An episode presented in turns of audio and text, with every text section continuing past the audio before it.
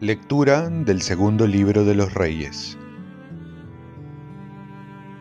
En aquellos días, cuando Atalía, madre del rey Ocosías, viendo que su hijo había muerto, empezó a exterminar a toda la familia real. Pero cuando los hijos del rey estaban siendo asesinados, Joseba, hija del rey Jorán y hermana de Ocosías, raptó a Joás, hijo de Ocosías, y lo escondió con su nodriza en el dormitorio. Así se lo ocultó a Atalía y lo libró de la muerte. El niño estuvo escondido con ella en el templo durante seis años, mientras en el país reinaba Atalía. El séptimo año, Yehoyadá mandó a buscar a los centuriones de la región de Cari y de la escolta. Los llamó a su presencia estableció un pacto con ellos bajo juramento y les presentó al hijo del rey. Los centuriones hicieron lo que les mandó el sacerdote Yehoyadá. Cada uno reunió a sus hombres, los que estaban de servicio el sábado y los que estaban libres, y se presentaron al sacerdote Yehoyadá.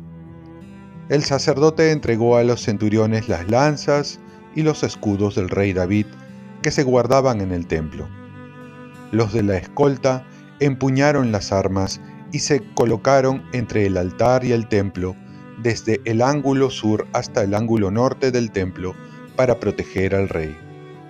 Entonces, Jehoiada sacó al hijo del rey, le colocó la diadema y las insignias, lo ungió rey y todos aplaudieron, aclamando, ¡Viva el rey! Atalía oyó el clamor de la tropa y se fue hacia la gente al templo. Pero cuando vio al rey en pie sobre el estrado, como es de costumbre, y a los oficiales y la banda cerca del rey, toda la población en fiesta y las trompetas tocando, se rasgó las vestiduras y gritó, Traición, traición. El sacerdote Yehoyadá ordenó a los centuriones que mandaran las fuerzas sáquenla del atrio. Al que la siga, lo matan, pues no quería que la matasen en el templo. La fueron empujando con las manos y, cuando llegaba a palacio por la puerta de las caballerizas, allí la mataron. Yehoyadá selló el pacto entre el Señor y el rey y el pueblo, para que éste fuera el pueblo del Señor Toda la población se dirigió al templo de Baal, lo destruyeron, derribaron sus altares, trituraron las imágenes, y a Matán, sacerdote de Baal, lo degollaron ante el altar. El sacerdote Jehoiadá puso guardias en el templo. Toda la población hizo fiesta y la ciudad quedó tranquila. Y Atalía ya había muerto a espada en el palacio. Palabra de Dios. Salmo responsorial. El Señor ha elegido a Sión, ha deseado vivir en ella. El Señor ha jurado a David una promesa que no retractará. A uno de tu linaje pondré sobre tu trono. El Señor ha elegido a Sión, ha deseado vivir en ella. Si tus hijos guardan mi alianza y los mandatos que les enseño, también sus hijos por siempre se sentarán sobre tu trono. El Señor ha elegido a Sión, ha deseado vivir en ella.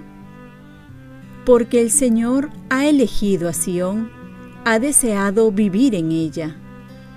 Esta es mi mansión por siempre. Aquí viviré porque lo deseo. El Señor ha elegido a Sión, ha deseado vivir en ella.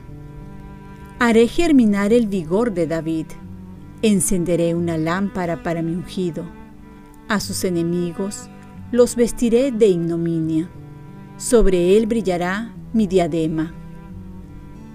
El Señor ha elegido a Sión, ha deseado vivir en ella.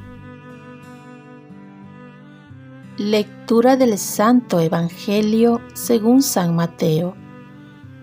En aquel tiempo Jesús dijo a sus discípulos, No acumulen tesoros en la tierra, donde la polilla y la herrumbre los corroen, y donde los ladrones perforan las paredes y roban. Acumulen, en cambio, tesoros en el cielo donde no hay polilla ni herrumbre que los corroen, ni ladrones que perforen y roben, porque donde está tu tesoro, allí estará también tu corazón. La lámpara del cuerpo es el ojo. Si tu ojo está sano, tu cuerpo entero tendrá luz. Si tu ojo está enfermo, tu cuerpo entero estará a oscuras. Y si la única luz que tienes está oscura, ¿cuánta será la oscuridad?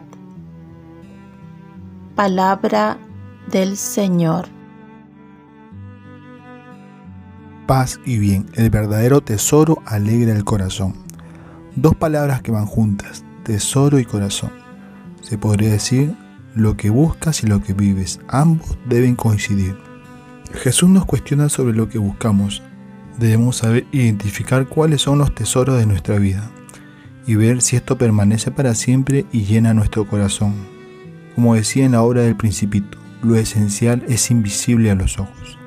Saber detenernos y cuestionarnos sobre nuestros tesoros para saber en dónde está yendo nuestra vida y si vale la pena, porque podemos confundir el medio con el fin.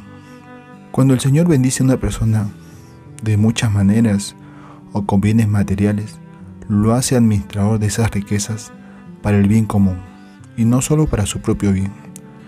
Y no es fácil ser un administrador honrado, porque siempre está la tentación de la codicia.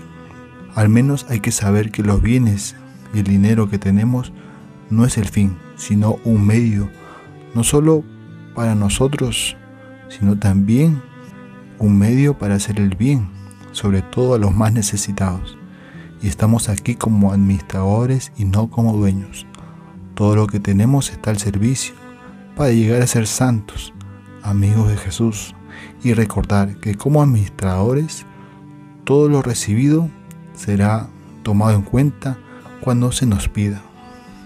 Por eso es importante tener las cosas claras y necesitamos luz para que nos alumbre la mente nos ilumine nuestros deseos y descubra nuestros verdaderos anhelos que nos hacen el bien. Y es que estamos aquí para ayudar a ser solidarios y llegar a la santidad. Es la luz de Cristo que no debemos apagarle en nuestras vidas, la luz de la caridad, de la fe, porque si no, no veremos dónde poner nuestro corazón y dónde de esta manera ponemos nuestra vida. Cuánta oscuridad, cuánta desdicha saber que dedicamos nuestra vida a algo que no vale la pena. Un tesoro que no tiene el verdadero valor. Oremos. Virgen María, ayúdame a saber encontrar el verdadero tesoro en mi vida. Ese tesoro que me hace feliz y hace feliz a los demás. Y no confundir los medios con el fin. Y todo lo que tengo ha de llevarme a Dios amarlo más y amar a mi prójimo. Ofrezcamos nuestro día. Dios Padre nuestro, yo te ofrezco toda mi jornada en unión con el corazón de tu Hijo Jesucristo que sigue ofreciéndose a ti en la Eucaristía para la salvación del mundo. Que el Espíritu Santo sea mi guía y mi fuerza en este día para ser testigo de tu amor. Con María, la Madre del Señor y de la Iglesia, te pido por las intenciones del Papa. Con San José Obrero te encomiendo mi trabajo y mis actividades de hoy para que se haga en mí tu voluntad. Y la bendición de Dios Todopoderoso, Padre, Hijo y Espíritu Santo, descienda sobre ti. Cuenta con mis oraciones, que yo cuento con las tuyas y que tengas un santo día.